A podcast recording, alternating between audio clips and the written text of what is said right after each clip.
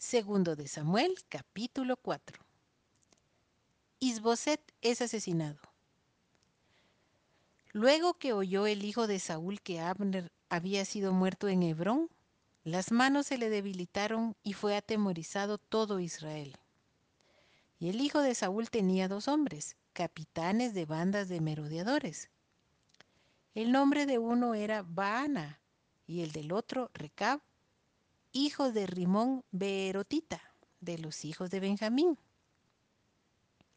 Porque Beerot era también contado con Benjamín, pues los Beerotitas habían huido a Gitaim y moran allí como forasteros hasta hoy. Y Jonatán, hijo de Saúl, tenía un hijo lisiado de los pies. Tenía cinco años de edad cuando llegó de Jezreel la noticia de la muerte de Saúl y de Jonatán. Y su nodriza le tomó y huyó. Y mientras iba huyendo apresuradamente, se le cayó el niño y quedó cojo. Su nombre era Mefiboset. Los hijos pues de Rimón Beerotita, Recab y Baana fueron y entraron en el mayor calor del día en casa de Isboset, el cual estaba durmiendo la siesta en su cámara.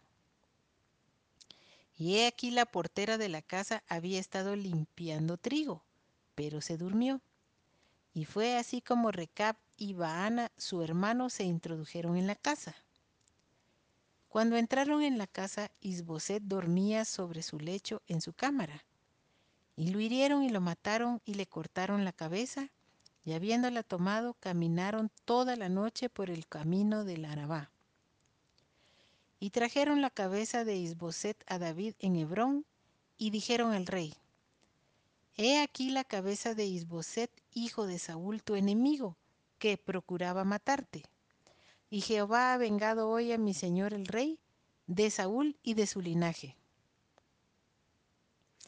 Y David respondió a Recab y a su hermano Baana, hijos de Rimón Beerotita, y les dijo, Vive Jehová que ha redimido mi alma de toda angustia, que cuando uno me dio nuevas diciendo, He aquí Saúl ha muerto, imaginándose que traía buenas nuevas, yo lo prendí y le maté en Ciclag en pago de la nueva.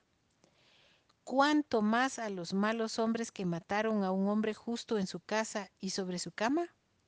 Ahora pues, ¿no he de demandar yo su sangre de vuestras manos y quitaros de la tierra? Entonces David ordenó a sus siervos, y ellos los mataron, y les cortaron las manos y los pies, y los colgaron sobre el estanque en Hebrón. Luego tomaron la cabeza de Isboset y la enterraron en el sepulcro de Abner en Hebrón.